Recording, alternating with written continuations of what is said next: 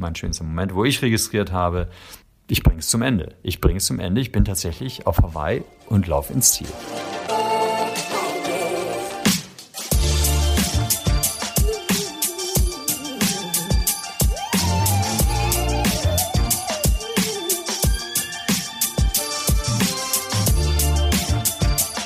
Herzlich willkommen zum Achilles Running Podcast. Ich bin Eileen und heute machen wir den Achilles Running Podcast ein wenig zum Achilles Triathlon Podcast. Denn wir reden über die größte Herausforderung des Triathlons, die Langdistanz. 3,8 Kilometer schwimmen, 180 Kilometer Fahrradfahren und zum Schluss noch einen Marathon mit eben 42,195 Kilometer. Knapp 226 Kilometer aus eigener Kraft am Stück. Am vergangenen Samstag war die Weltmeisterschaft der Veranstaltungsreihe Ironman auf Hawaii und einer, der das mal so komplett hautnah miterleben durfte, ist Thorsten Schröder. Den meisten ist er wahrscheinlich als Tagesschausprecher bekannt und wenn er uns jetzt nicht gerade die neuesten Nachrichten präsentiert, ist er ein passionierter Triathlet und war bei der Weltmeisterschaft 2017 dabei. Darüber hat er ein Buch geschrieben, das heißt Mit jeder Faser mein Weg zum härtesten Triathlon der Welt. Also ist Thorsten quasi jetzt gerade perfekt, um uns einmal mitzunehmen, eben auf diesen Weg zur Qualifikation und später auch, und sorry für den Spoiler, aber eben auch eben zur Weltmeisterschaft auf Hawaii. Wir reden darüber, wie quasi Hawaii-Ketten ihn im ersten Versuch um die Qualifikation brachten, wie er schaffte, trotz Rückschläge an seinem Traum festzuhalten und warum ausgerechnet ein Bild eines Kaffees ihn überhaupt auf die Idee von Hawaii brachte. Viel Spaß bei meinem Gespräch mit Thorsten Schröder. Hallo Thorsten, schöne Grüße nach Hamburg. Wie geht's dir? Hallo, moin. Äh, ja, eigentlich ganz gut. Wetter könnte besser sein, aber egal. Ja, heute ist auch nicht so schön. Aber wir möchten nicht über das Wetter sprechen, wir möchten über einen Triathlon sprechen. Du bist leidenschaftlicher Triathlet. Ja. Und du hast wahrscheinlich am letzten Samstag die, die Nacht zum Tag gemacht und die WM vom Ironman angeguckt, oder? Na, selbstverständlich habe ich mir das angeguckt. Passenderweise hatte ich auch die Nachtschicht bei der Tagesschau. Deshalb konnte ich das Angenehme mit dem Nützlichen verbinden sozusagen. Und die nächtlichen Tagesschauen, die ich sonst habe, die sind auch ausgefallen wegen der Live-Übertragung in der ARD, denn wir haben das übertragen, ja. netterweise. Und deshalb sind meine Sendungen ausgefallen, oder jedenfalls die mittlere. Nach dem Ironman war ich dann doch dran, nachdem sie dann im Ziel waren. Aber ja, in der Zwischenzeit hatte ich dann Gelegenheit, mir das alles in Ruhe anzugucken und war genauso begeistert und geflasht wie wahrscheinlich viele andere auch, die sich das angeguckt haben. Deutscher Doppelsieg Frodeno in grandioser Manier ins Ziel gerast. Also ja. war schon eine tolle Nacht. Ja, ja, und Anna Haug dann als erste deutsche Frau den ja. Ironman-Sieg nach Hause gebracht. Ey, mega ja. cool. Das war echt ein also an sich war es ein mega krasses Wochenende. Ich war auch nur so, what, was passiert hier ja, gerade? Ja. Wir hatten ja auch noch den Marathon in unter zwei Stunden und äh, ja. äh, neuen Frauenrekord beim Marathon und dann auch noch den Ironman. Unfassbar. Ja, ja, aber es sah auch großartig aus, wie sie gelaufen ist. Dieser Laufstil, also wirklich wie ein Laufwerk ist sie da, wie eine Maschine ist sie da ihre 42,195 Kilometer gelaufen. Das sah toll aus. Wunderbar. Vor zwei Jahren hattest du ja das, die große Ehre, oder hast dich dahin gekämpft, mhm. äh, selber an der WM teilzunehmen auf Hawaii. Ja. Und ich möchte sehr gerne mit dir über diesen Weg sprechen, weil du hast darüber ja auch ein Buch geschrieben, mit mhm. jeder Faser, mein Weg zum härtesten Triathlon der Welt. Und gehen wir mal zurück zu dem Punkt, als du gesagt hast, ich will nach Hawaii. Ich will an diesem wahnsinnigen Wettkampf teilnehmen. Wie, wie kam das damals, diese Idee bei dir im Kopf? Ähm, also die erste kleine Idee, die entstand, als ich Postings von einem Freund bekommen habe, der auf Hawaii gewesen ist äh, und sich qualifiziert hatte für die Ironman WM auf Hawaii. Und ich war bis zu dem Zeitpunkt noch gar kein Langdistanz-Triathlet, sondern äh, nur ein normaler Triathlet, der ein bisschen olympische Distanzen und Sprintwettbewerbe macht. Und dann hatte ich irgendwann, nachdem ich dann 13 Jahre so den Triathlon bestritten habe, habe ich dann irgendwann dieses Posting gesehen und dachte, Langdistanz, Hawaii, ist ja irre. Langdistanz eigentlich viel zu lang für mich, kann ich mir gar nicht vorstellen, dass man so 226 Kilometer aus eigener Kraft schafft. Und dann auch noch dafür offenbar lange trainieren muss und sehr intensiv trainieren muss. Das konnte ich mir alles mhm. überhaupt nicht vorstellen. Es war viel zu weit weg für mich.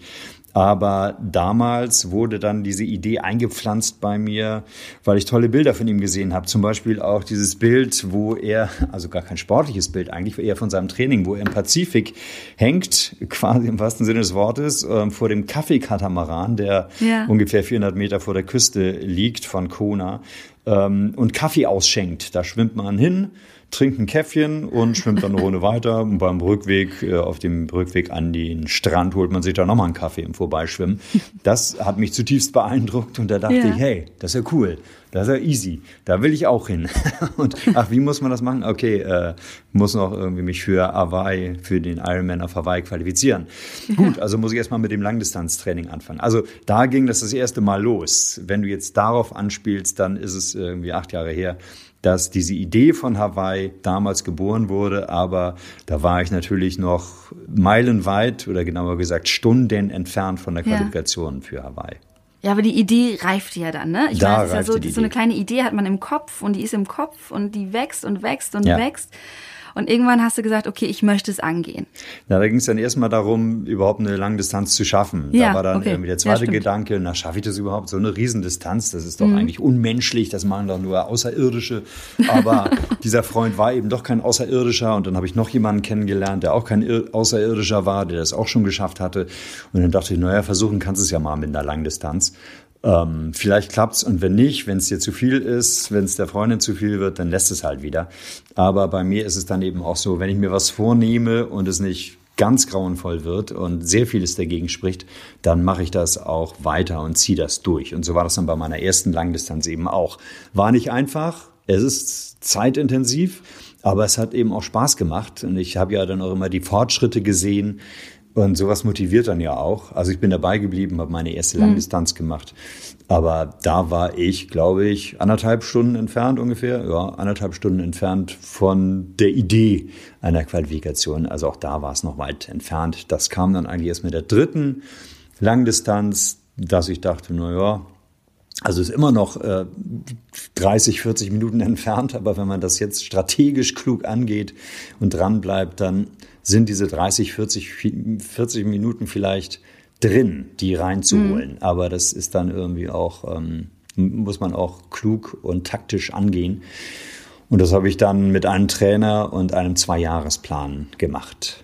Okay, da, also gut, da ist ein Trainer geschnappt. Wie hast du dir den Trainer ausgesucht? Einfach irgendwie über Empfehlungen oder wie bist du da rangegangen? Den hatte ich schon vorher kennengelernt und den, ja, von dem wusste ich, dass er ambitioniert ist, auch was seine ja. Schützlinge anbelangt. Und der hatte mir immer gesagt, na, beim Marathon ist bei dir noch viel zu, viel, sehr viel rauszuholen. Da bist du noch viel zu langsam für deine Verhältnisse, für das, was mhm. möglich ist. Und da hörte ich dann eben schon, der ist ambitioniert und äh, der könnte mich vielleicht dahin bringen mit seinem Ehrgeiz. Und vielleicht würde das passen. Deshalb, ich kannte ihn schon und habe mir mhm. ihn dann einfach geschnappt, gefragt, ob er dazu Lust hätte. Und dann haben wir es gemeinsam gemacht. Gut, dann habt ihr diesen Zwei-Jahres-Plan ausgearbeitet. Wie, wie sah der aus? Wie habt ihr den aufgebaut? Äh, welches System steckte dahinter? Na, im ersten Jahr dieses Zwei-Jahres-Plans steckte erstmal dahinter, deutlich schneller beim Laufen zu werden. Meine bis dahin ja. gültige Bestzeit beim Marathon war in Berlin 3,28, also knapp unter 3,30. Aber ja, das Ziel war dann im Ironman-Rennen in der Langdistanz mhm. dann letztlich 3,30 zu schaffen. Das würde dann aber für so einen Single-Marathon bedeuten, dass ich da auf jeden Fall auf 3,15, 3,10 komme. Deshalb Was war das Ziel. Zeiten sind, ja. Ja, 15 bis 20 Minuten sollte ich also schneller werden innerhalb dieses ein Jahres. Und das haben wir dann eben mit verstärktem, intensiviertem Lauftraining von Anfang an, vom Beginn an der Saison, haben wir das angestrebt. Also statt noch diverse Rollentrainings zu absolvieren und öfter ins Schwimmer zu gehen, wie es beim Training für einen Triathlon eben nötig ist, habe ich das zurückgefahren, beziehungsweise der Trainer hat es zurückgefahren und ich bin vor allen Dingen gelaufen, um möglichst schnell, schneller und weiter und eben längere Strecken mit einer höheren Geschwindigkeit zu schaffen, also Tempohärte mir anzutrainieren. Ja. Und das hat ziemlich gut geklappt. Also im Oktober habe ich angefangen und im April, paar Monate später, beim Hamburg-Marathon bin ich dann diese 3.13 auch gelaufen, die wir auch so angepeilt hatten. Mein Trainer mhm. wollte 3.10, aber das habe ich nicht ganz geschafft. Ich habe von Anfang an gesagt, nee, 3.10 bis 3.15, das müsste reichen. Und 3.13 ist es dann auch geworden. Ähm, also das war schon mal eine gute Grundlage. Danach bin ich dann wieder ins normale Triathlon-Training eingestiegen. Zum Abschluss der Saison im September bin ich dann auch nochmal in Münster 3,19 gelaufen und habe dadurch dann gesehen, dass ich offenbar eine gute Laufgrundlage habe. Deshalb, ähm, also da ist dann kein Zusammenbruch nach diesem Hamburg-Marathon gewesen. Hätte ja auch sein können, dass es dann viel schlechter wird mit dem Laufen. Mhm. Ich war mir da jedenfalls nicht sicher, wenn ich normal trainiere und gar nicht spezifisch für einen Marathon, ob ich dann trotzdem noch so eine gute Zeit im Münster dann hinlege. Aber das hat super geklappt. Also da war ich schwer begeistert.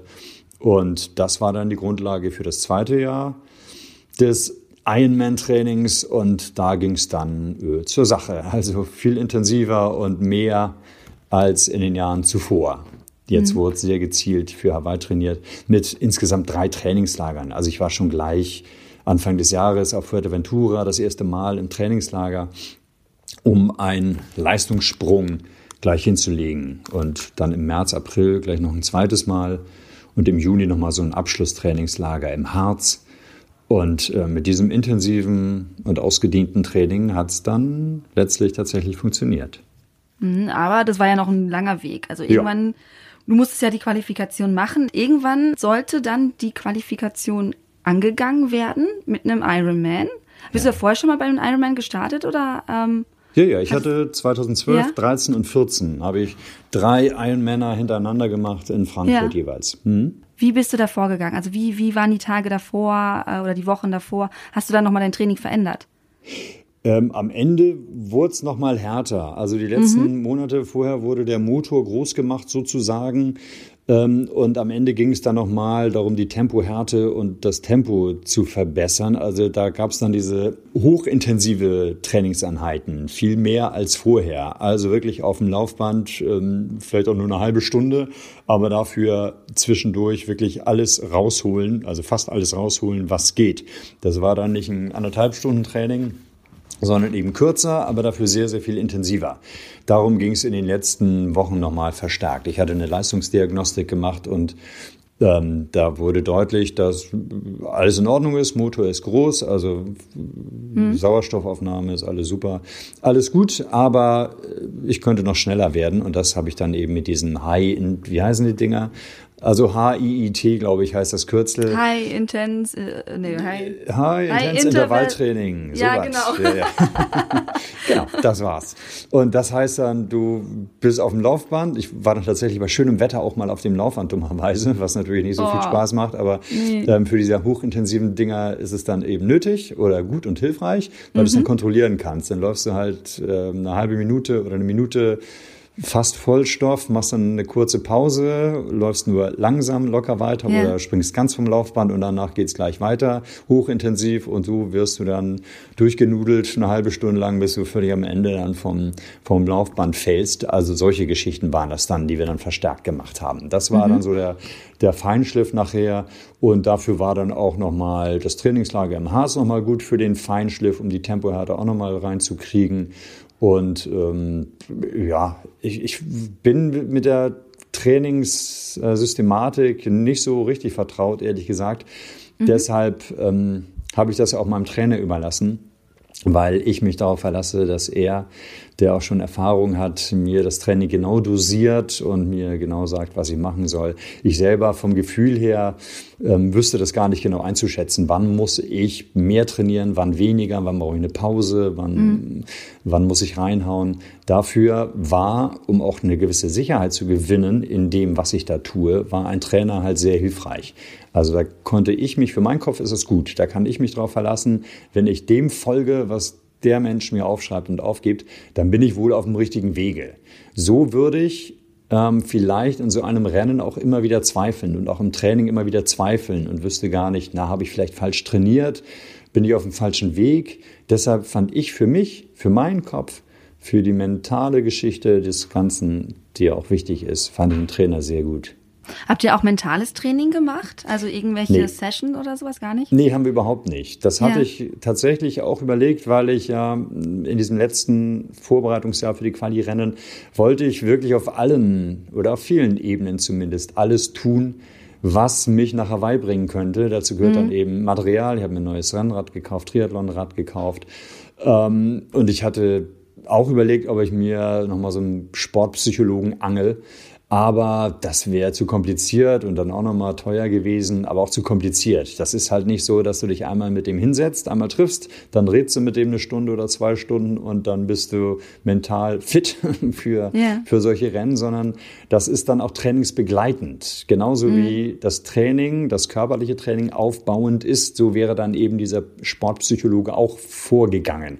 Er hätte mhm. mich analysiert, wir hätten miteinander gesprochen, er hätte mein Training über all die Monate immer begleitet. Wir hätten uns also treffen müssen, ja. mindestens telefonieren müssen, aber eigentlich treffen müssen. Und der, den ich mir ausgesucht hatte, der sitzt, saß in Erlangen. Und mit dem habe ich dann eben drüber gesprochen. Da sagte er mir eben jenes, dass es nicht mal so eben machbar ist, sondern eine langwierige Geschichte ist. Und deshalb, da es eh schon viel war, was ich vorhatte, da habe ich gesagt, naja gut, dann lässt du das eben. Dann ja. musst du dich auf deinen Kopf verlassen, so wie er ist, auf deine mentale Stärke, so wie sie ist. Denn in dem Telefonat, das ist dann auch klar geworden, im Telefonat hat sich herausgestellt, dass ich schon vieles intuitiv ziemlich gut gemacht habe. Ja ähm, in den Rennen davor. Also ich war auf einem guten Weg. Man kann das natürlich immer optimieren. Mhm. Aber er hat mir in dem Telefonat klar gemacht, dass das, was ich bisher an Strategien hatte, um mich zu motivieren, schon ziemlich gut ist und dass ich damit vielleicht auch, äh, ja, damit dürfte ich auch gut zurechtkommen, wenn es um den Ironman auf Hawaii geht oder die Quali dafür. Was für Strategien hast du da? Hast du so Tipps und Tricks, die du teilen kannst? Naja, ich habe erstmal eine gute Grundlage. Mhm. Das, glaube ich, ist schon mal sehr hilfreich. Die Grundlage, die da lautet Disziplin und Willen. Wie vorhin schon angedeutet, wenn ich mir was vornehme, so ein mhm. Ironman überhaupt erstmal durchzustehen, dann ziehe ich das in der Regel auch durch. Und das betrifft dann eben auch die Quali, dass ich mir das vorgenommen hatte, da mehr Zeit zu investieren.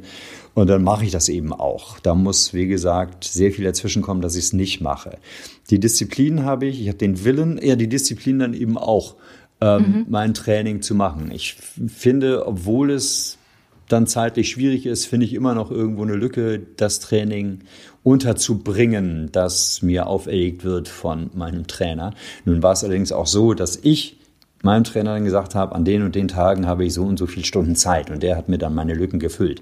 Dann wurde es dann äh, trotzdem manchmal natürlich knibbelig, weil ich dann weil es dann doch zeitlich eng wurde. Ich habe ihm eigentlich quasi jede Lücke meines Tages angeboten, auf dass er sie mit Training füllen möge. Ähm, aber dann Hier, da ist noch 15 Minuten, die sind noch leer. Ja, ja, eben, genau. aber dann dachte ich auch manchmal, oh nee, pff, wie willst du das jetzt noch dazwischen packen, diese Trainingseinheit? Das ist echt, oh nee, das schaffst mhm. du nicht. Aber gut, ich habe mich dann äh, doch fast immer 99,9 Prozent der Fälle immer noch mal aufraffen können, mhm. ähm, dann tatsächlich dieses Training durchzuziehen.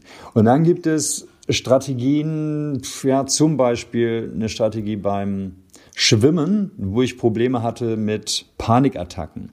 Okay. Ähm, und dann natürlich die große Angst hatte, wenn ich jetzt beim Quali-Rennen ins Wasser steige und nach 100 Metern eine Panikattacke bekomme, na großartig, dann kannst ja. du das Rennen eigentlich vergessen. Großmahlzeit, ja. Für die Katz. Aber da hatte ich mir eine Strategie zurechtgelegt, dass ich dann eben von vornherein an möglichst schöne Dinge denke. Das habe ich dann auch hier zu Hause tatsächlich geübt oder mir überlegt, woran denke ich denn, wenn ich ins Wasser steige mhm. und dann eigentlich automatisch ähm, die Panikattacke kommt, weil ich einfach daran denke, die kommt ja auch nur, weil ich daran denke, dass ich jetzt gleich eine Panikattacke bekommen könnte. Oh Gott, oh mhm. Gott, bitte nicht. Und da kommt sie natürlich. Würde ich daran nicht denken, ähm, würde ich auch keine Panikattacke bekommen. Das ist ja eine rein psychische Geschichte. Und deshalb habe ich versucht, sobald ich im Wasser war, mir was Schönes vorzustellen, möglichst meine Gedenk Gedanken abzuleiten von diesem Gedanken an eine Panikattacke. Das habe ich versucht, das habe ich trainiert, das hat gut geklappt, also fast immer gut geklappt. Ja, und solche Geschichten und Zieleinlauf visualisieren, das ist wahrscheinlich auch immer eine Geschichte, die man sehr oft hört als Tipp. Ja. Und ähm, ja, an sowas kann man sich auch wirklich orientieren. An schöne Dinge zwischendurch denken, an, wenn du beim Laufen nicht mehr kannst, dann ähm, an die Lebensgefährtin, Freundin, Frau, Kinder, was auch immer man da zur Verfügung hat, denken. Das Haustier, ja. Und Haustier, ja, Eltern, ähm, was auch immer ähm, mhm. an die zu denken, wenn die Beine gerade wehtun und dann zu überlegen, ja, jetzt, wenn die dich sehen würden, dann sollen sie dich auch einigermaßen fit laufen sehen, denn die haben ja auch viele Opfer gebracht und haben dir geholfen, dass du hier am Start stehst und einigermaßen fit am Start stehst und gut trainieren konntest. Deshalb, wenn die dich jetzt sehen würden, dann sollen die dich einigermaßen fit sehen. Also reiß dich nochmal zusammen und lauf weiter.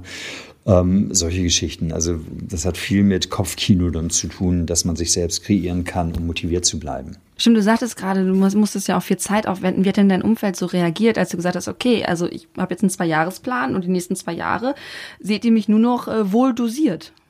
Ja, wohl dosiert sehen mich meine Freunde ja eh weil ja. ich ja so einen komischen Job habe, bei dem ich vor allen Dingen abends arbeite. Mhm. Das ist anders als bei anderen Menschen und auch anders als bei anderen Paaren. Ähm, ich bin eh abends öfter mal nicht da und deshalb sind abendliche Verabredungen, wie das andere machen, auch am Wochenende, wo es selbstverständlich ist, dass man sich am Wochenende verabredet. Das ist bei mir eh nicht so. Also meine mhm. Freunde sehen mich seltener, meine Familie sieht mich seltener, meine Freundin ähm, ist es auch gewohnt, dass ich abends mal weg bin. Und da ist es dann tatsächlich so, dass ich dadurch hat, durch meinen Job tagsüber gerne mal Zeit habe und dann ja. eben auch tagsüber trainiere. Deshalb bekommen viele Leute, die dann eben wie viele andere auch tagsüber ganz normal arbeiten, bekommen das dann gar nicht mit, was ich tagsüber ah, mache. Und okay. das ist dann eben trainieren. Wenn ja. andere Paare, ähm, da wäre es dann wahrscheinlich schwierig, wenn beide abends zu Hause sind nach der Arbeit mhm. ähm, und dann einen gemütlichen Abend zusammen verbringen würden dann ist es doof, wenn der eine sagt, ich gehe jetzt noch mal zwei Stunden laufen. Aber bei uns ist das eh nicht so. Deshalb hat sie sowieso nicht so wahnsinnig viel mitbekommen von dem, was ich trainiere. Am Wochenende, klar, wenn sie dann frei hat, dann ja, macht sie es auch bei ihr bemerkbar, wenn ich ihr sage, geh du mal alleine zum Grillfest heute Nachmittag bei den Freunden. Ich muss leider noch eine kleine Fünf-Stunden-Ausfahrt machen. Aber da merkt man es dann schon. Aber ansonsten war es jetzt für die anderen alle nicht so ungewohnt, dass ich abends nicht verfügbar war. Und ähm, so richtig weg war ich dann ja, und das kennen wahrscheinlich auch viele Triathleten, ja eigentlich erst in den letzten drei, vier Monaten vor so einem Ironman. Vorher sind mhm. die Einheiten ja relativ überschaubar, noch so mit acht bis zehn, zwölf Stunden. Damit geht's ja eigentlich los im Herbst, Winter mhm. und steigert sich dann erst langsam im Frühjahr. Okay, ab dann wird es schwierig und hakelig und da wurde es dann auch schwierig, was Arbeit und Training anbelangt, weil dann, dann war, gab es eigentlich nur noch Arbeit und Training ja. und nicht viel anderes. Und da war ich dann eben auch sehr dankbar, dass meine Freundin mir vieles abgenommen hat, sehr vieles abgenommen hat und mhm. mir den Rücken freigehalten hat. Und wie viele Stunden hast du nach einer heißen Phase trainiert? Auch das hielt sich sogar in Grenzen, habe ich mhm. äh, tatsächlich für das Buch natürlich nochmal nachgeschaut. Das ja. waren gar nicht so oft mehr als 20 Stunden. Es war eher so 15 bis 17, vielleicht mal mhm. 18. Und dann in Ausschlägen ausnahmsweise auch mal eine Woche mit 22 Stunden vielleicht. Aber eigentlich, also nicht länger als 18 Stunden in der Woche. Ja gut, aber wenn du einen Trainer hast, waren es wahrscheinlich sehr effektive Einheiten. Ne? Also das war sehr effektiv, ja, das ja. hoffe ich doch mal, dass er mich da effektiv eingestellt hat. Ich glaube ja, also das war schon, war schon sehr gut, ja. Weil das kenne ich manchmal, dass ich aus einer Trainingseinheit rausgehe und denke so, oh mein Gott, das hätte ich jetzt auch äh, zu Hause machen können. Das war ja. jetzt nicht sehr äh, effektiv oder anstrengend oder so. Ähm, also du bist dann geschwommen, gelaufen, Rad gefahren und hast ein bisschen Muskelaufbau gemacht wahrscheinlich. Ja, Rumpfstabilität ja. gehört da immer noch notwendigerweise dazu. Mhm. Auch wenn du nur einen Marathon läufst, äh, Candyläufer dann ja wahrscheinlich ja. so ein bisschen Rumpfstabil gehört da auch zu für so eine lange Ausdaueranforderung an den Körper. Aber erst recht, wenn du dann eben ja zehn Stunden, elf Stunden unterwegs bist, dann mhm willst du auch nicht schief wie der Turm von Pisa ins Ziel laufen, sondern einigermaßen aufrecht und gerade und nicht zusammenbrechen. Dann sonst bringt dir dann super Training fürs Laufen, Schwimmen, Radfahren nicht so viel, wenn du dich kaum aufrecht halten kannst. Also das ist schon total wichtig. Das habe ich dann in diesem Vorbereitungsjahr für Hawaii auch ähm, sehr intensiv betrieben. Also zweimal die Woche, anderthalb Stunden im Fitnessstudio und da habe ich an Kraft und Stabi gearbeitet. Das war super. Hat sich aber auch echt bemerkbar gemacht. In, in einer besseren Haltung beim Laufen, aufrechtere Haltung beim Laufen. Ja. Das fühlte sich sofort sehr schnell, sehr gut an. Also ich habe es ja vorher auch nicht gerne gemacht, ist ja auch total langweilig eigentlich. Aber dadurch, dass ich den Effekt gleich gespürt habe, habe ich es dann auch gerne gemacht. Wenn man sieht, dass es was bringt, dann, dann macht es auch Spaß. Sogar, mhm. sogar das, ja. ja, Fitnessstudio tatsächlich, äh, letzte Tage habe ich mit dem äh, Gedanken ein bisschen gespielt, äh, vielleicht doch auch mal so ganz simpel ins Fitnessstudio zu gehen, da ein bisschen rumzupumpen, äh, ja. um halt eben beim Laufen, ich bin ja eine reine Läuferin bisher, mhm. aber da ein bisschen. Bisher? Äh, bisher? Ja, Aha. ja, ich. Äh, Interessant. ich habe mich ja. jetzt so viel tatsächlich in den letzten Wochen mit Triathlon auseinandergesetzt, beruflich. Ja, und ich bin ja auch so, ich suche ja auch die Herausforderung. Ich mhm. bin ja jetzt gerade den Marathon in Berlin gelaufen und äh, okay, ich weiß, ich kann das und ich möchte auch noch mehr laufen, aber die Frage ist natürlich so ein bisschen, gerade bei mir jetzt, was kommt als nächstes? Mhm. Und äh, tatsächlich überlege ich hier mit so einem Arbeitskollegen eine Triathlon-Staffel nächstes Jahr zu machen.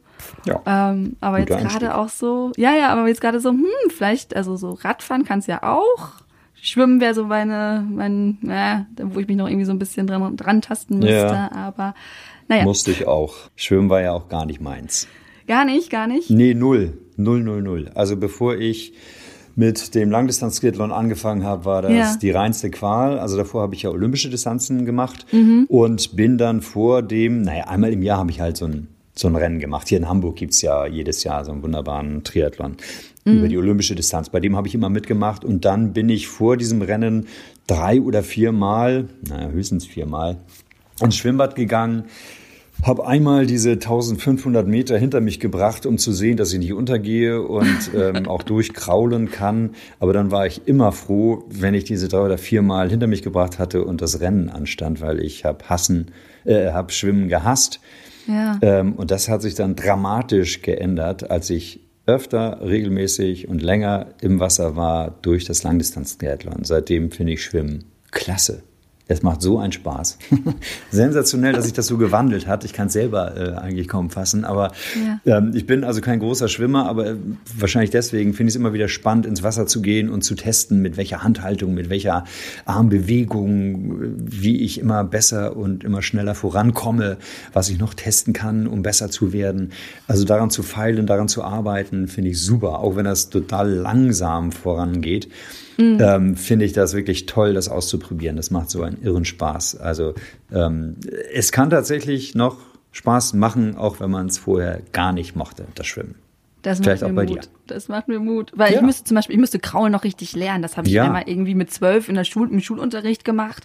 Das ist ein bisschen lange her seitdem habe ich es nie wieder ausprobiert und ich bin eher so diejenige, die reingeht, die zieht ein, zwei Bahnen mhm. und dann mhm. setze ich mich ins Kinderbecken, ins warme Wasser und plansche ein bisschen oder nehme die Wasserrutsche ja, und dann das ist doch, Aber das ist doch dann eigentlich ja noch geiler, weil dann kannst ja. du ja noch weniger und kannst noch mehr lernen. Da macht es ja noch schon mehr ja, Spaß, wenn du tatsächlich diesen Kraulzug äh, richtig gut, gut kannst und äh, lernst und dann langsam merkst, oh, ist ja super, wenn ich mich noch ein bisschen mehr strecke, dann äh, wird es ja noch ein bisschen besser mit dem Vortrieb und mhm. wenn ich hier ganz durchziehe bis zum Oberschenkel mit der Hand, dann wird es ja noch schneller und ach, dann äh, hast du ja noch mehr Erfolgserlebnisse beim Ja, Schwimmen. ja, also das Potenzial ist beim Schwimmen bei mir ja. noch gigantisch.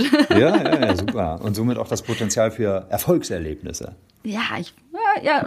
Ach, du machst mich schon wieder heiß hier. Ja. Okay, ähm, kommen wir nochmal wieder zurück zu dir. Ähm, so, irgendwann stand Frankfurt an. Du wolltest in Frankfurt dann deine Qualifikation für die WM holen.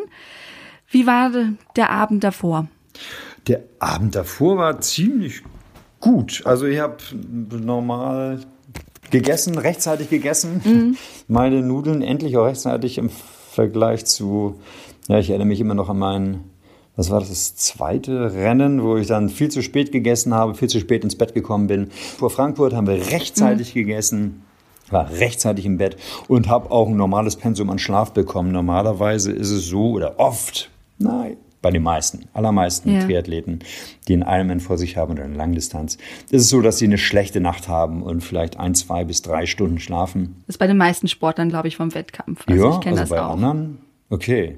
Also bei anderen Wettbewerben hatte ich das selber so Ja? in der Extremform noch nicht, weil man ja auch dummerweise um 4 Uhr schon aufstehen muss, Okay, das ist um, früher. um 7 Uhr ins Bett zu gehen. Dann ist der Druck auch noch mal ein bisschen größer.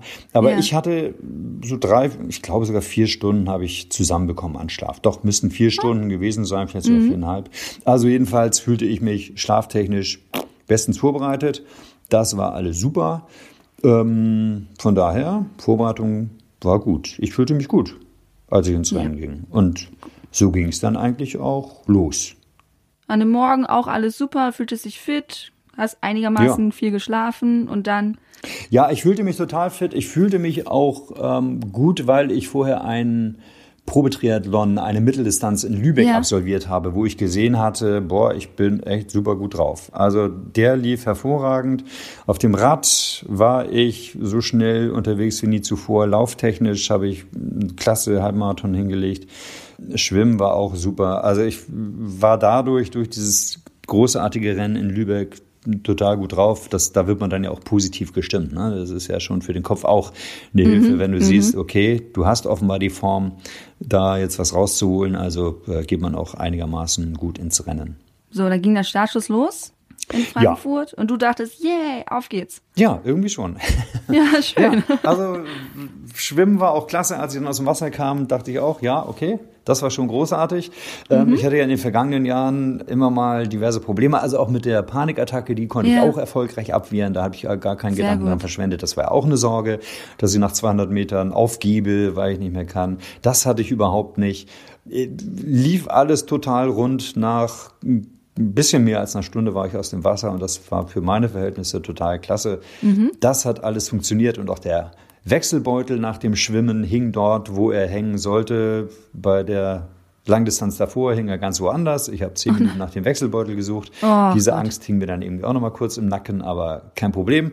War alles äh, da, wo es hin sollte und nach einer guten Zeit bin ich dann aufs Rad gestiegen. Auch das lief hervorragend und zwar so gut, dass ich dann nach ungefähr 100 Kilometern schon tatsächlich der Überzeugung war, du schaffst heute die Qualifikation. Das läuft alles so rund, du bist so schnell auf dem Rad unterwegs. Also pff, das läuft, die Sache ist klar. Und deshalb habe ich tatsächlich schon auf dem Rad erste Freudentränen verdrückt.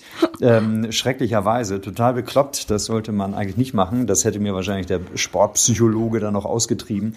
Ähm, aber das war mir dann selber tatsächlich auch klar. Intuitiv war mir klar, nee, du solltest jetzt noch nicht vom Rad springen, den nächsten Helfer nehmen und ihn drücken und mit ihm Freudentänze aufführen, sondern vielleicht dich jetzt konzentrieren, die Tränen der Freude unterdrücken und ähm, daran denken, dass es ja noch 80 Kilometer auf dem Rad sind und dann nochmal eben ein Marathon, dass die Ja. Qualifikation also noch nicht wirklich geschafft ist, nur weil du jetzt gerade nach 100 Kilometern auf dem Rad ganz gut im Rennen liegst. Da hast du noch was vor dir. Also habe ich mich zusammengerissen und habe weiter in die Pedale getreten und habe auch eine gute Zeit dann auf dem Rad tatsächlich hingelegt. Ähm, also auch mit der Raddisziplin konnte ich zufrieden sein.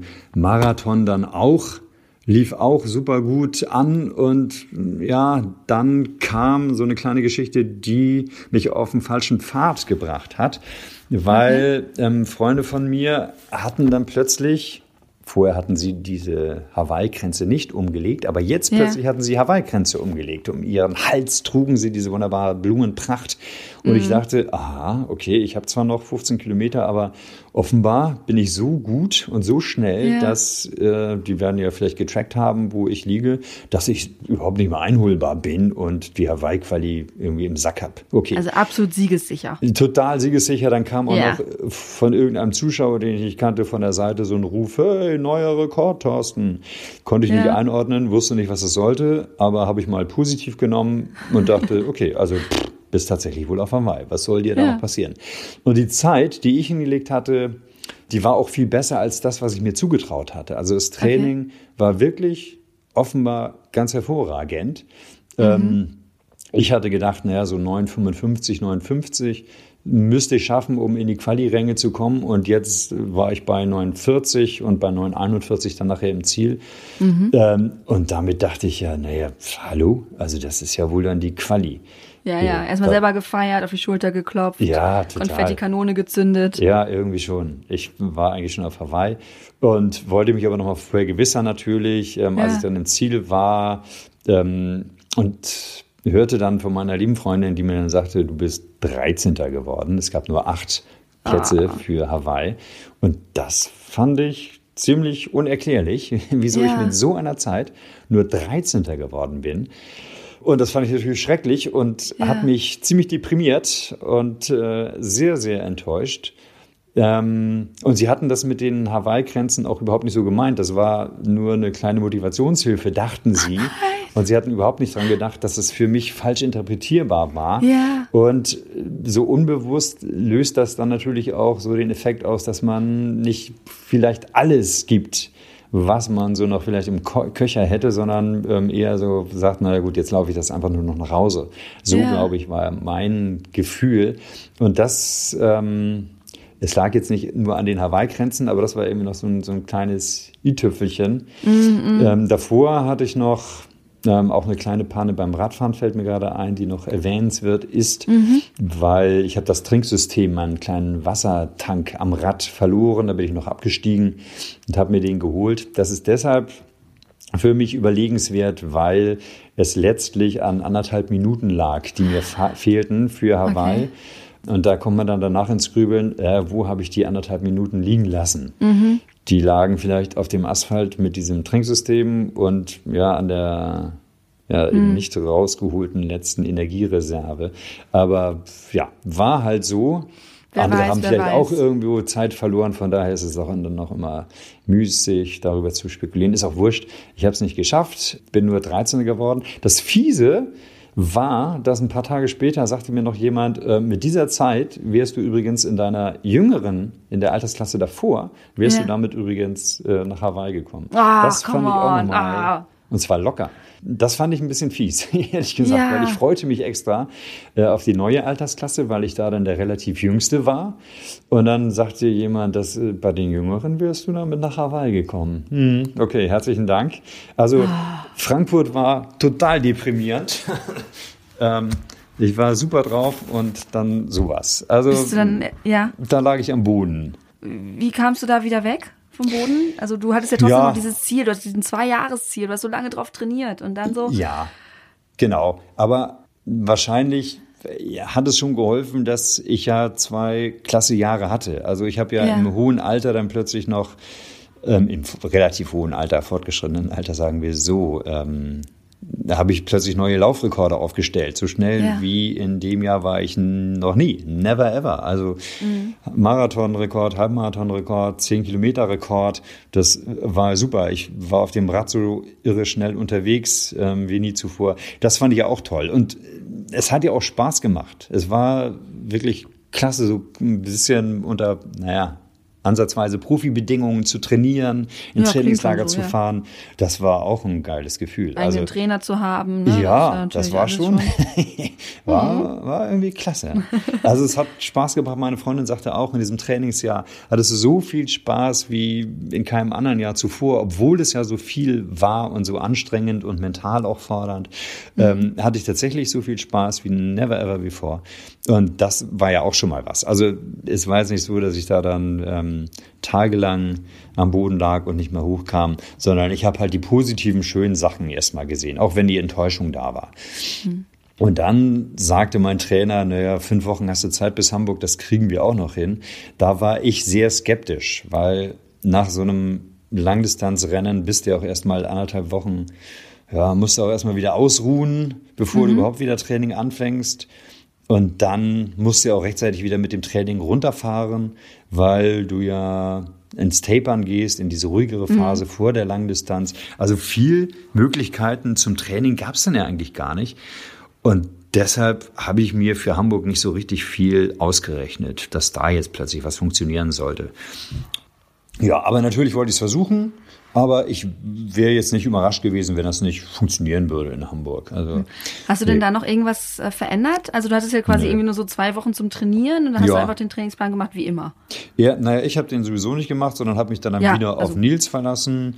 Und mhm. wäre es nach mir gegangen, hätte ich mehr längere Einheiten gemacht, weil es ist ja eine Langdistanz. Also ja. muss man lang trainieren. Aber naja, dafür gibt es eben solche ausgewiesenen Fachleute wie Nils. Der hat mir kleinere Einheiten aufgeschrieben, wo ich ehrlich gesagt sehr am Zweifeln war, ob dieser Trainer der richtige Trainer ist. Weil, Okay. hä, also für eine Langdistanz muss man lang trainieren. Eben Meine Gleichung Ja. war da doch sehr einfach. Und ich habe es nicht geglaubt, dass es damit funktioniert. Aber natürlich habe ich mich an Nils Trainingsplan gehalten. Okay, und bin dann einfach mal in dieses Rennen gegangen und dachte vor allem daran, das jetzt gut zum Abschluss zu bringen, ähm, diese Saison und äh, mit Würde und Anstand den Ja. Heimat-Marath- äh, Heimat-Triathlon, die Heimat-Langdistanz zu absolvieren und dann ist gut und dann musst du dir halt überlegen, ob du im nächsten Jahr nochmal diesen Aufwand machst oder nicht. So bin ich eigentlich ins Rennen gegangen, natürlich immer noch mit der Hoffnung, es vielleicht doch zu schaffen. Aber die war dann eigentlich hinüber, als ich da in Hamburg dann doch eine Panikattacke bekam. Im Wasser. Im Wasser die Panikattacke Ja. bekam, genau schon nach 100 Metern. Also ganz früh ähm, kam die Panik und damit wusste ich dann endgültig oder habe ich endgültig diesen Haken dahinter gemacht. Ironman Hawaii, ja gut, vielleicht irgendwann, aber nicht in dieser Saison. Jetzt schwimmst du erstmal ein bisschen Brust, um wieder Luft zu bekommen, um ruhiger zu atmen. Und ja, dann kannst du dich wieder einreihen und irgendwann weiter kraulen mit den anderen. Und ja, so habe ich es dann eben auch gemacht. Habe es langsam angehen lassen. Trotzdem war die Zeit beim Schwimmen dann gar nicht mal so schlecht. 1,6 glaube ich. Das ist trotzdem noch gut gewesen. Also von daher. Aber ein bisschen das- langsamer als Frankfurt. Ne? ja, deutlich Ja, langsamer. ja. Also es war schon vier Minuten.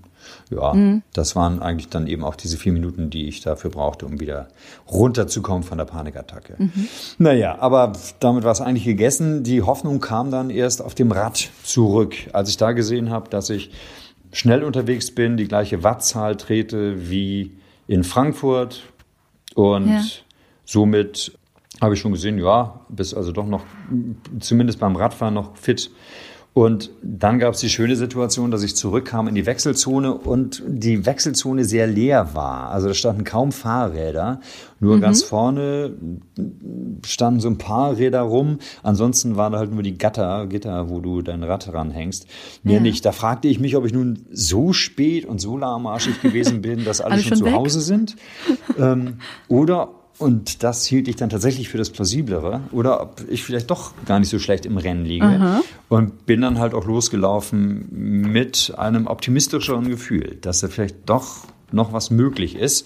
Das zerstörte dann eigentlich so ein bisschen mein Trainer, der dann nach fünf Kilometern am Streckenrand stand und nur so beifällig, beiläufig äh, Beifall Ja. klatschte und sagte, ja, gut, Thorsten, sieht gut aus. Ähm, abgerechnet wird am Ende. Aber das sagte er so uneuphorisch, dass ich dachte, okay, also übersetzt heißt das eigentlich, lauf dein Rennen jetzt noch zu Ende mit Anstand und Würde, aber Ja, ja. also viel bereißen kannst du hier nix.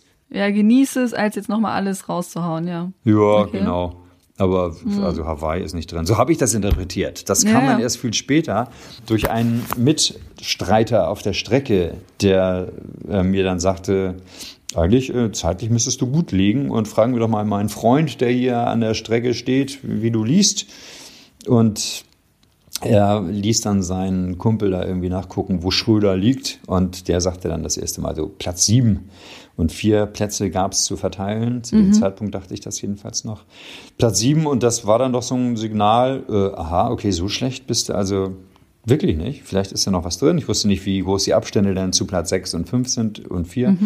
Aber mein Trainer hat das dann nachher auch ähm, so gesagt und ließ gar nicht so weit hinten. Und das war dann das Signal, tatsächlich nochmal alles rauszuholen und alles zu geben. Also für mich psychologisch war dann auch entscheidend die folgende Frage, die ich mir gestellt habe.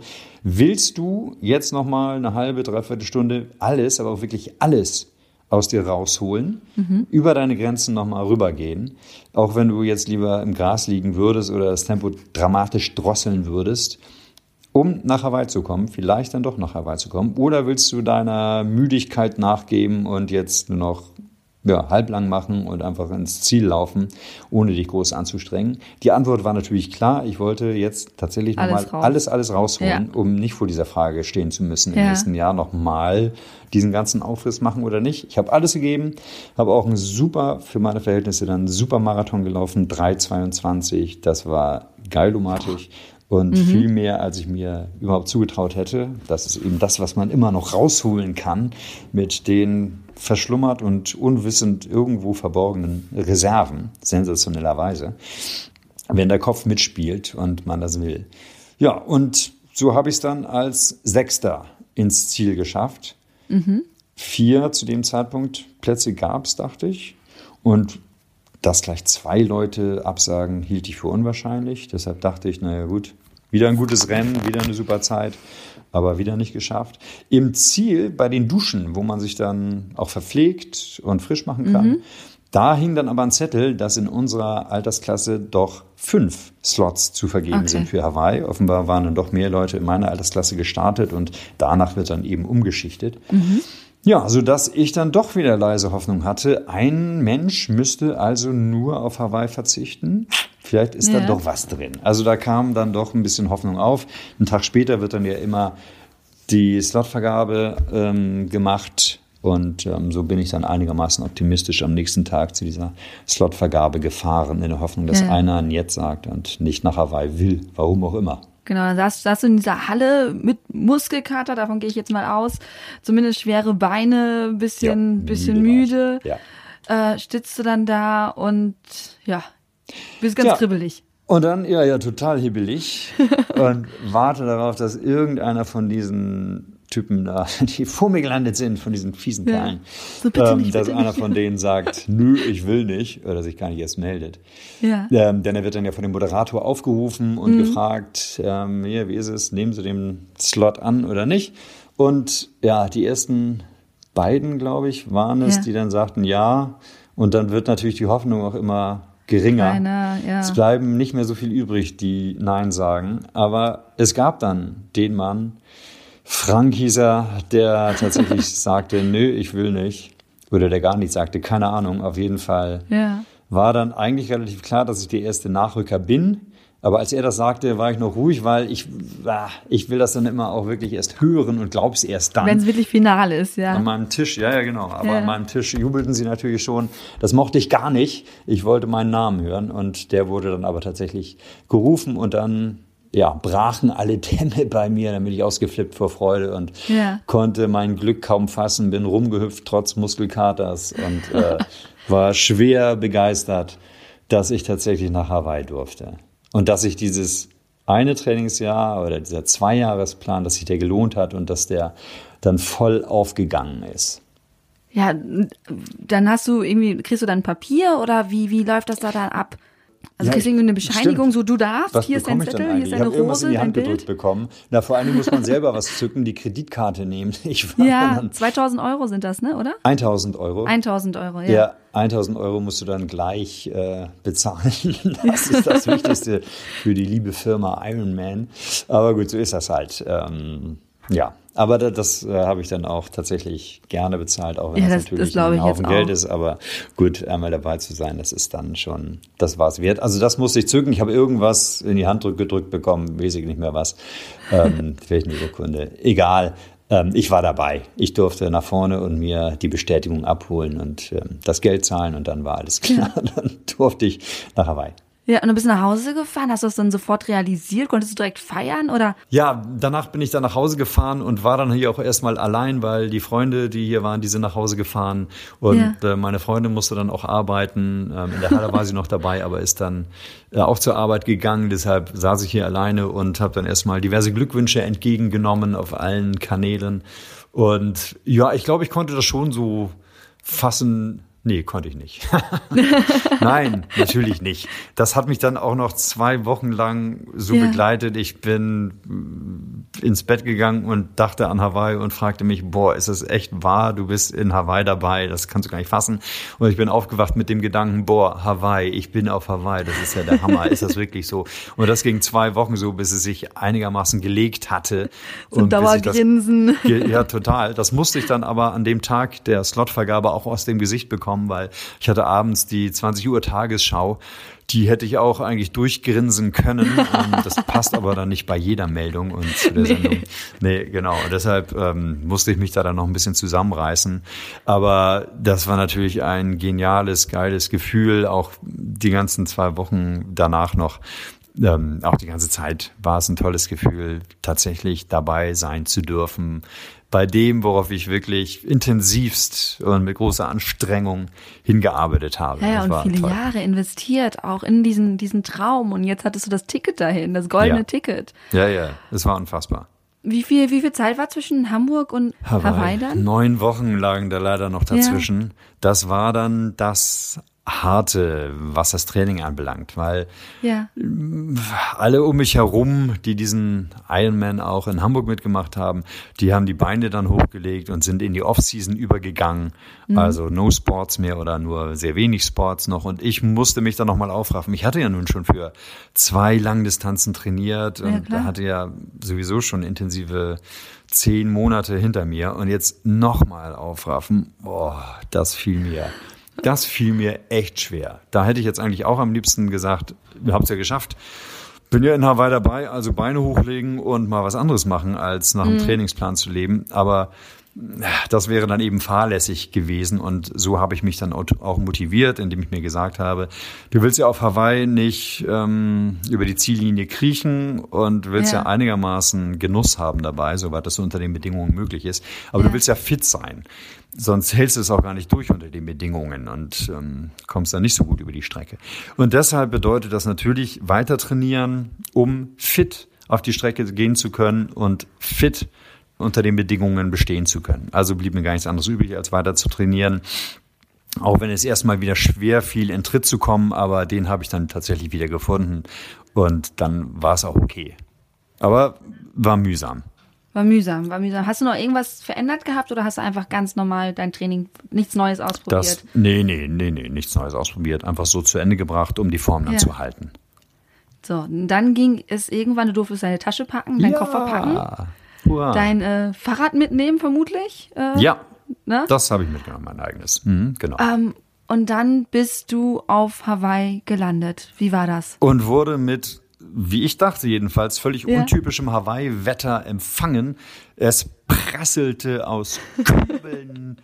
ähm, es regnete ohne Ende und zwar richtig heftig. Also und ja, auch ziemlich lange. Das war ähm, etwas, was ich nicht erwartet hatte. Aber so ist Hawaii dann eben auch. Ist eigentlich logisch, denn es gibt auch sehr üppige Vegetation auf Hawaii. Mhm. Ist ja total grün und bunt, was Pflanzen anbelangt dort. Aber für mich war präsent das, was man bei einem Ironman dann eben zu sehen bekommt. Die rennen ja durch die Lavawüste, durch total trockene Region, ja, wo ja. nichts ist, außer die heiße Sonne und äh, null Natur, null richtige Natur, keine mhm. Vegetation. Das hatte ich vor Augen und war etwas überrascht. Aber so war es dann eben auch in den folgenden drei Wochen, die wir da waren. Es regnete immer mal wieder zwischendurch. Ähm, übrigens auch zwei, anderthalb Wochen nach dem Rennen, als wir dann nach Hawaii auf äh, die Insel Big Island nach einem Kurzurlaub zurückkehrten, regnet es zwei Tage hintereinander. Also wenn da dann die die Ironman-Weltmeisterschaft stattgefunden hätte, hätte sie in strömendem Regen stattgefunden. Das gibt's da also auch.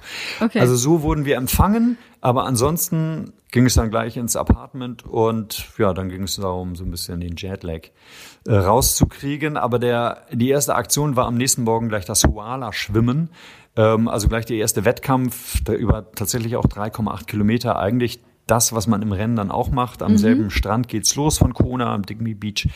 Da sind wir dann morgens ins Wasser gestiegen, noch ähm, gezeichnet vom Jetlag, aber immerhin konnte man schon einmal den Pazifik testen, der wirklich pipi warm ist. Und äh, ja, 27 Grad waren es, zumindest jetzt Samstag. Ja, genau, 26 Grad ja. ist so meine Information, die ich da hatte von damals. Okay. Ähm, ja, schön warm, also nicht so wie wenn man an die Nordsee oder Ostsee fährt, wo man dann sich so langsam vorkämpft, bevor man ins Wasser hüpft. Ich jedenfalls. Ja. Da kann man gleich reingehen, auch morgens um halb sieben. Das ist gar kein Problem.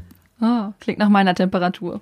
Das war schon mal eine schöne Akklimatisierung. Mhm. Und ähm, so haben wir es dann auch in den folgenden Morgen gehalten. Also man traf sich immer mal zum morgendlichen gemeinsamen Schwimmen. Die ganzen Athleten, die da schon waren, oder viele jedenfalls derjenigen, die da schon angereist waren und sich akklimatisieren wollten, trafen sich morgens an dem besagten Beach, um schon mal ein bisschen zu schwimmen.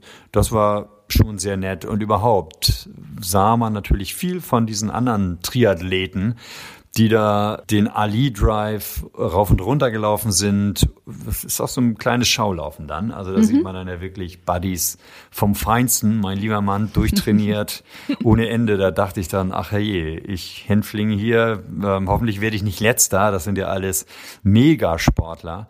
Also ganz so schlimm wurde es dann auch im Rennen nicht, aber da, das hat mich dann sehr beeindruckt, das, ähm, was da so an Konkurrenz in Anführungszeichen aber wirklich nur in Anführungszeichen da ja. rumlief. Und ja, man fährt dann auch ähm, diesen langen Highway entlang, um mit dem Rad zu trainieren. Also allüberall sah man Athleten, die nochmal trainiert haben, die sich auch akklimatisieren wollten. Kona wurde da wirklich zum Mekka der Triathleten für ja. diese eine Woche. Wie war die Stimmung so? Ist das eher so Konkurrenz oder ist es eher so, egal, wir haben es alle geschafft, nee, wir sind alle zusammen hier? Genau, das ist ja? eher so. Wir haben es alle geschafft. Jeder hat seine eigene Geschichte, wie er dahin gekommen ist, bei welchem Rennen. Und ich habe das so empfunden bei denjenigen, mit denen ich gesprochen habe, die ich getroffen habe. Ey, wie hast du es geschafft? Oh, Glückwunsch, klasse, ähm, viel Spaß und ist es nicht toll hier und genießen wir es. Ja. Das ist wirklich eine total nette Gemeinschaft, ähm, wo es keine Konkurrenz gibt. Ich empfinde das jedenfalls so. Mhm. Wahrscheinlich sehen es andere anders. Gibt ja auch andere Triathleten. Aber die meisten, die ich kenne und die ich kennengelernt habe, waren alle so drauf, dass sie sich einfach gefreut haben, dabei zu sein. Und ähm, ich empfinde es aber ja auch bei anderen Ironman-Rennen, nicht nur auf Hawaii, empfinde ich es ja immer so, auch bei den Quali-Rennen, empfinde ich es immer so, dass dass wir uns gegenseitig Glück wünschen und die Daumen drücken und jeder für sich selber eben ähm, das Beste herausholen möchte, sei es eine persönliche Bestzeit oder einfach nur ins Ziel kommen. Jeder will für sich selber das Beste geben. Ich meine, bei 2500 Leuten äh, willst du da 2499 Konkurrenten haben. Das ist auch irgendwie Anstrengend. sinnlos, ja. finde ich. Oder in der Altersklasse dann vielleicht ein paar hundert Konkurrenten. Finde ich auch sinnlos und quatschig. Ähm, mhm. Selbst wenn es um die Quali geht. Also diejenigen, die mir die Quali weggeschnappt haben, zunächst in Frankfurt, da habe ich einen kennengelernt, in Hamburg habe ich einen kennengelernt, der direkt vor mir gewesen ist, die 26 Sekunden vor mir ja. und den fünften Platz gemacht hat und sich qualifiziert hat. Mit dem habe ich auch geschnackt und äh, wir haben gefrotzelt, habe ihm trotzdem äh, meine Gratulation ausgesprochen und so ist das dann eben. Ich äh, finde, wir sind eine nette Gemeinschaft und ähm, wollen alle für uns das Beste rausholen, aber ich kämpfe da nicht gegen XY, den will ich platt machen. Das äh, empfinde ich überhaupt nicht so. Und auf Hawaii mhm. War es dann erst recht nicht so, sondern wie gesagt, alle waren glücklich da zu sein und freuten sich, das zu erleben. Auch wenn sie schon mhm. das dritte Mal da waren oder so, sind immer wieder glücklich, hatte ich das Gefühl. Ja, es muss ja einmalig sein. So, dann hatten wir irgendwann den Abend vor deinem Rennen, vor dem Rennen, auf dem du so, so, so, so, so lange hintrainiert hast und so hart hintrainiert hast. Ja. Was, was ging da in deinem Kopf vor? Äh, ich glaube, ich habe mich einfach nur gefreut und war relativ mhm. locker drauf. Es gab die üblichen Spaghetti, haben einen riesen Topf gemacht und saßen abends zu Hause im Apartment und haben diese Spaghetti gefuttert. Und ich habe mich gefreut und hatte als Ziel vor allen Dingen ins Ziel zu kommen. Mehr war es nicht. Das ist natürlich auch ganz schön, wenn du vorher zwei Rennen hattest, in denen du vorne landen musstest, um dich ja. zu qualifizieren. Das habe ich ja nun hinter mir gelassen und ich wollte nur ins Ziel kommen. Also eigentlich echt alles super. Und so war es dann wohl auch wirklich, weil ich bin ins Bett gegangen, bin sofort eingeschlafen und bin auch erst aufgewacht, als der Wecker geklingelt hat. Wie gesagt, ah, ein Traum. vorhin. Ein Traum. Äh, normal ist ja. das nicht, sondern das ist der Traum eines jeden Ironman-Teilnehmers, dass er tatsächlich so ausgeschlafen ist wie, ja, wie sonst auch. Na gut, nicht ganz ausgeschlafen, weil die Zeit ist dann ja schon, ähm, vier Uhr morgens aufzustehen ist schon irgendwie ein bisschen schwierig. Aber das waren dann fünf, fünfeinhalb, vielleicht sechs Stunden. Also um zehn bin ich ins Bett. Knappe sechs Stunden Schlaf, das ist irgendwie nicht normal vom mhm. ähm, Ironman, aber deutet dann eben darauf hin, dass ich nicht so wahnsinnig viel machen musste, außer ins Ziel zu kommen und da relativ zuversichtlich offenbar war. Wie gut, dass ich nicht ahnte, wie schwierig es wird, äh, denn es war dann wirklich ein Krampf. Aber äh, war eine tolle Nacht, bin also frohen Mutes an diesen Start gegangen und dachte, okay, jetzt versuchst es zu genießen und machst dir einen netten Tag heute hier auf der Strecke und enjoy. Ja, und dann ging die Startschuss los und du durftest in die Badewanne schwingen ja. und deine Runde drehen. Genau, und das habe ich auch ganz easy locker gemacht. Ähm, keine Panikattacke, keine Spur, habe mich hinten ja. angestellt, habe die anderen schwimmen lassen, bin hinterher und bin dann irgendwann aus dem Wasser, alles gut habe mich lange unter diese Schläuche gestellt, die als Dusche fungierten, um das Salzwasser wegzuwaschen, aus dem Mund vor allen Dingen, von den Lippen. Das brennt dann irgendwann, das finde ich mhm. unangenehm. Aber ich habe es halt locker angehen lassen, habe aber trotzdem gesehen auf den ersten 50 Kilometern auf dem Rad eigentlich dann auch, dass ich gut unterwegs bin. Der Mumuku, der Wind, der wehte gar nicht so doll, wie man das immer so hörte. Ich war schnell unterwegs, dachte, boah, wird ja auch eine super Zeit, vielleicht auch unter zehn Stunden. Klasse, weiter so. Aber dann nach 50 Kilometern kam dieser Wind dann doch böse von der Seite, wehten die Böen und ähm, ja, so habe ich dann mein Ziel immer weiter runtergeschraubt, was die Zielzeit anbelangt. Aber wie gesagt, Ziel war ja eigentlich wirklich nur ins Ziel zu kommen. Deshalb war das alles in Ordnung und ich konnte damit leben. Ich habe vor allen Dingen dann langsam doch ein bisschen Angst, naja, Angst ist vielleicht übertrieben, aber ich habe verstärkt auf mein Rad gehorcht, ob das in Ordnung ist, weil weil ich ja ins Ziel kommen wollte, durfte jetzt auch das Rad nicht plötzlich schlapp machen und mhm. ähm, der Rahmen darf nicht brechen oder was kann noch Schlimmes, ein Platten hätte mich auch jetzt schon genervt oder irgendein Das Trinksystem verlieren? Das Trinksystem verlieren, ja, okay, genau. Aber da hatte ich mir vorher eins gekauft, das fest saß am Rad. Ah, das konnte okay. eigentlich nicht passieren, aber gut, man weiß es nie. Ich habe mich mehr am Basislenker festgehalten, nicht am Triathlonlenker wegen der heftigen Böen, die einen drohten umzuwehen. Ja. Also ich habe versucht, das sicher reinzufahren, diese Radstrecke. Und das habe ich dann auch geschafft, aber es hat tierisch lang gedauert. Das war eine miserable Radzeit, die ich jetzt sogar vergessen habe. Also sie war schlecht. Aber egal. Ich, das Entscheidende war, dass ich es bis ins, in die Wechselzone geschafft hatte. Das mhm. Knie hatte zwischendurch beim Radfahren auch aufgemuckt, hatte mir ein bisschen Sorgen dann plötzlich bereitet, aber das war mit Sicherheit dann auch eher psychosomatisch, weil als ich dann losgelaufen bin, war das dann auch kein Problem. Okay. Ich bin dann zum Laufen über, bis dahin alles in Ordnung, keine dolle Zeit, aber ich hatte es geschafft zum Laufen. Und da war es dann so, dass ich da dann langsam merkte, dass diese Hitze offenbar doch mir schon zugesetzt hatte.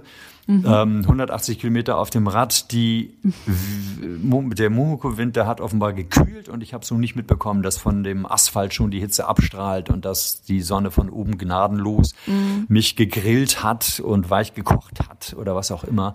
Ähm, das habe ich dann auf der Laufstrecke schon gemerkt. Also da fühlte ich mich so, als wollte mich die Hitze und die Luftfeuchtigkeit, als wollte mich das alles niederdrücken, in den Asphalt quetschen. Ah. Also ich fühlte mich nicht gut und hätte nach fünf Kilometern gerne gesagt, Schluss, ich kann nicht mehr, aus, vorbei, läuft nicht Bierchen. mehr. Ja, also das ah. war, das war heftig. Also da musste ich mir dann wirklich schon nach fünf Kilometern was zurechtlegen. Waren ja noch 37 Kilometer. Ja, ist noch ein bisschen was vor dir, ja. Jo, ja, musste ich mir was zurechtlegen, wie ich schaffe. Und das ging dann mhm. nur mit dem mit den Verpflegungsstationen, die alle 1,6 Kilometer, also jede Meile aufgebaut waren. Da musste mhm. ich dann sagen, okay, ähm, auf zur nächsten, zur nächsten Station und dann wieder zur nächsten. Und so hangelte ich mich von Station zu Station, wo ich dann immer sagen konnte, hier noch 1,6 Kilometer, dann kannst du dich wieder abkühlen, kannst vielleicht was ja. essen, aber kannst vor allen Dingen dir Wasser über den Kopf schütten und Eiswürfel in den Einteiler stecken, um ein bisschen abzukühlen. Wobei bei der Hitze machte es einmal Zisch am Körper, wenn du dir das Wasser übergeworfen hattest und dann war es auch schon wieder verdampft und verdunstet und die Wirkung vor, vorüber. Also das war hart. Das war echt der schlimmste, schrecklichste Marathon meines Lebens. Na gut, so viele habe ich nicht gemacht, aber. Ja, aber gefühlt ähm, der längste. Das war, ja, obwohl der dann letztlich gar nicht so übel war. Ich glaube, 3,50 ja. habe ich gebraucht, aber der fühlte sich an wie fünf mhm. Stunden reinste Quälerei. Also, boah, das war, das war hammerhart. Und da musst du dann eben auch sagen, hey, jetzt nicht aufgeben und nicht gehen, den, sondern den Marathon möglichst laufen, weil du bist hier auf Hawaii, da wo du immer hin wolltest. Also ja. lauf jetzt auch gefälligst. Du wolltest hier hin und wolltest es genießen. Ähm, ja, mit dem Genuss ist es dann vielleicht etwas schwierig, aber bring das wenigstens nett zu Ende hier und genieß zumindest dann die letzten ein, zwei Kilometer. Jetzt die nächsten Kilometer vielleicht nicht, aber genieße es dann mhm. irgendwann und denk daran. Und so habe ich mich dann auch letztlich ins Ziel gehangelt. Und der größte Moment ist dann schon, die Palani-Rot runterzulaufen, wenn du wieder zurückkommst aus der Einöde. Du bist ja wirklich in der Lavawüste und läufst im Nichts. Nur ja. auf diesem langen schwarzen Asphaltband, wo kein Baum, kein Schatten, ja. nix. Das ist ja alles gruselig eigentlich. Würde ich mir als Laufstrecke niemals aussuchen. Aber hier ist es ja nun so. Und wenn du dann die Palani Road runterläufst, dann bist du ja in der Stadt oder im Ort, ja. bist ja wieder zurück und weißt, okay, jetzt kann nichts mehr passieren. Jetzt hast du noch anderthalb Kilometer und äh, dann bist du tatsächlich im Ziel und hast dieses eine Jahr zu einem krönenden Abschluss gebracht. Boah, Hammer. Also der schönste Moment ist eigentlich, der Moment, wo, wo ich jedenfalls für mich, mein schönster Moment, wo ich registriert habe, ich bringe es zum Ende. Ich bringe es zum Ende. Ich bin tatsächlich auf Hawaii und laufe ins Ziel. Und das war, als du das Ziel gesehen hast, oder welcher Punkt war das? Nee, das war die Palani Rot. Achso, die Road. Palani Rot. Okay. Da bist du dann, da kommst du yeah. aus der Einöde zurück in yeah. die Stadt. Okay. Das Ziel ist dann eigentlich, wenn du die Palani Rot runterläufst, wäre dann eigentlich durch die Häuser, die kleine Straße durch, so 100 Meter entfernt, glaube ich. Okay. Aber dann schickt dich der Veranstalter nochmal äh, auf eine schöne Schleife, 1,5 Kilometer, glaube ich. oder zwei Kilometer, irgendwie sowas um den Dreh und sagt dir, Edgy Badge, nee, nee, du musst noch einen Umweg machen, sonst kommen wir nicht auf die Marathondistanz ähm, und Länge. Und da musst du dann vielleicht noch mal kurz die Zähne zusammenbeißen, aber letztlich, du weißt, jetzt bist du da. Ähm, jetzt sind doch noch mal Zuschauer da, die dich ja. nach vorne klatschen und du bist gleich auf der Zielgeraden und das ist geil. Und da läufst du noch mal ein bisschen langsamer.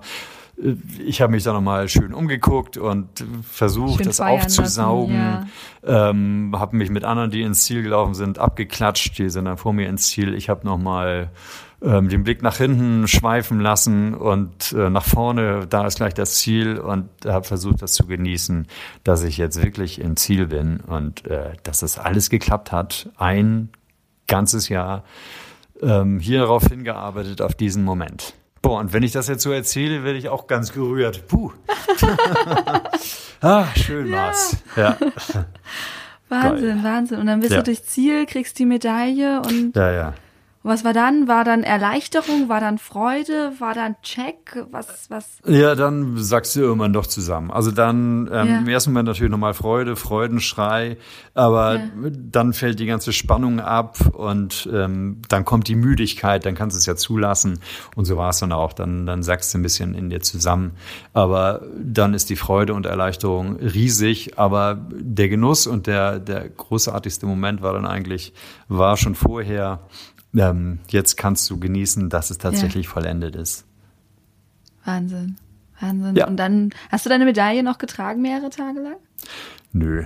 Nee. Ähm, damit habe ich es dann nicht so. Also ehrlich gesagt mit diesen Finisher-T-Shirts und Medaillen. Also ich sammle die Medaillen und habe da ja im Laufe meines längeren schon Sporterlebens eine Menge angehäuft und äh, oben auf dem Haufen liegt die schöne riesige Hawaii-Medaille, aber ich trage weder die Medaille lange am Körper noch diese Finisher-T-Shirts.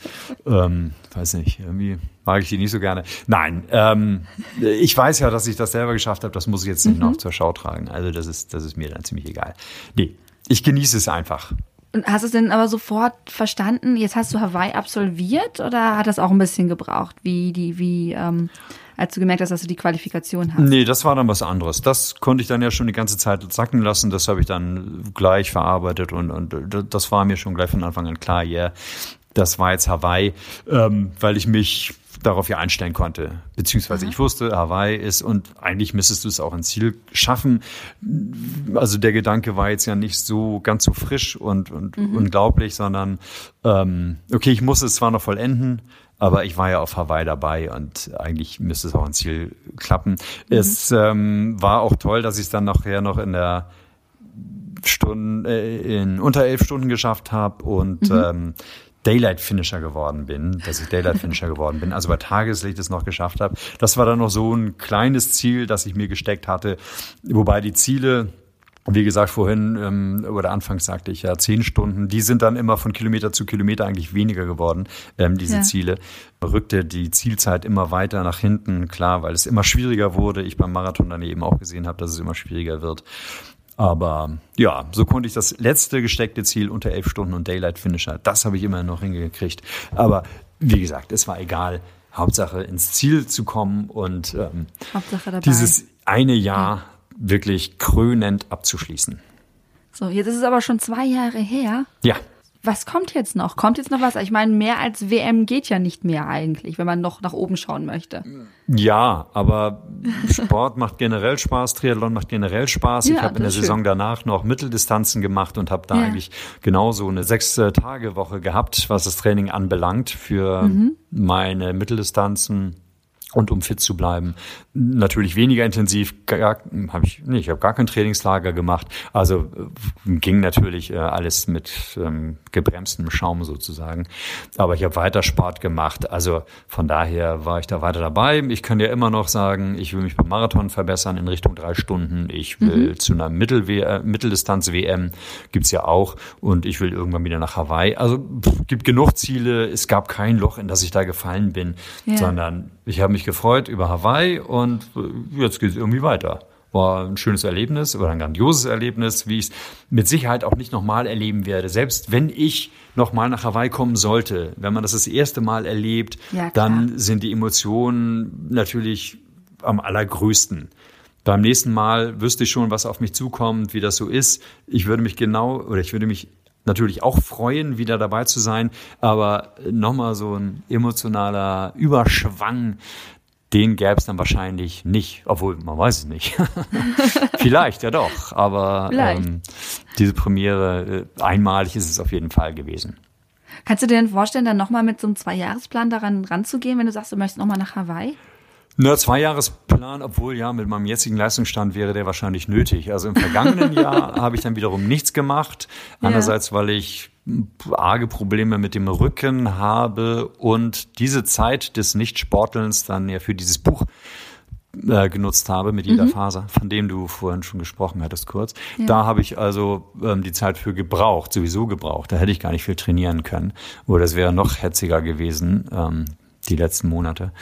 Nee, von daher habe ich die Zeit des Nichtsportelns gut genutzt und jetzt will ich wieder langsam anfangen, wobei ich mh, sehr daran zweifle, dass es wieder funktioniert, aber ich werde jetzt ähm, demnächst wieder geregelt trainieren und dann mal gucken, was möglich ist. Also im nächsten Jahr würde ich gerne rot, auch eine Langdistanz, kein Ironman, aber rot würde ich gerne machen. Davon redet ja auch alle Langdistanzwelt und ja, ja, redet davon, dass angeblich auch das das schönste Triathlon, zumindest von der Stimmung. Genau.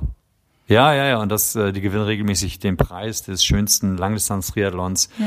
Den Solarer Berg, der muss sensationell Ja. sein von der Stimmung. Das möchte ich mal erleben, wie die Zuschauer mit engem Spalier um die Athleten herumstehen und sie nach vorne den Berg äh, hinauf anfeuern. Und so eine ganz kleine Gasse nur haben, wo die Leute durchfahren. Das ist unfassbar. Ich habe nur Bilder gesehen und dachte schon Ja. so, geil. Ja, ja, genau, das würde ich halt auch gerne mal erleben. Und dann muss ich mal gucken, ähm, ob das Ja. möglich ist. Aber da würde ich gerne im nächsten Jahr starten. Im übernächsten Jahr will ich beim Ostseeman, auch eine Langdistanz in Glücksburg, an der Ostsee nun mal. Da Mhm. würde ich dann gerne starten. Und für das Jahr 2022 dann ist ein Wow, Quali-Rennen geplant mit Hawaii. Also ein Plan, theoretisch, den habe ich schon. Also Ich merk's. ja, wäre schön, wenn das so funktioniert. Zurechtgelegt ist es. Das Hotel für Glücksburg ist auch schon gebucht. ähm, direkt neben dem, direkt neben dem Radstart, äh, neben dem Start meine ich, neben der Wechselzone. Also ja, der Plan steht. Jetzt muss der Rücken nur noch mitspielen und daran arbeite ich halt. Ja. Also siehst du, es, es gibt genug Pläne und das Leben geht auch danach noch weiter, auch das Langdistanz- oder Triathletenleben.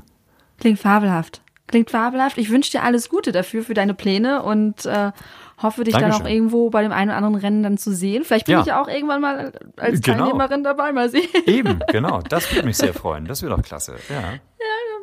Da steht auch noch viel mir bevor zumindest. Ja, Zumindest im ja, ja Schwimmbereich, da muss ich noch einiges lernen. Aber ich drücke dir die Daumen, dass es mit deinem Rücken besser wird und äh, dass du deine Pläne alle so umsetzen kannst, wie du sie dir erhoffst. Ja, herzlichen Dank dafür. Dankeschön. Hast. Dann alles Gute und bis bald. Ja, ebenso. Alles klar, danke. Bis dann. Tschüss. Bis dann, tschüss.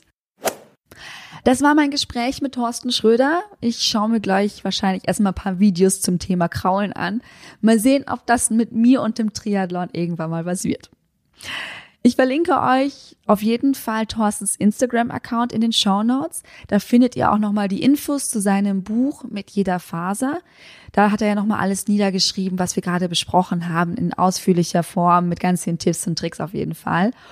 Und Auf seinem Instagram-Kanal findet ihr auch das Video von der Verkündung, als er die Qualifikation geschafft hat. Und dann seht ihr mal, wie Thorsten Schröder einen Tag nach dem Ironman durch die Luft springt.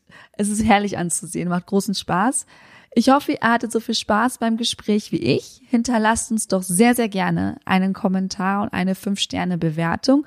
Dadurch unterstützt ihr unsere Arbeit ungemein. Schickt den Podcast an Freunde und Freundinnen und die Familie weiter. Wir würden uns unglaublich freuen. Und in diesem Sinne, habt eine tolle Woche. Keep on running.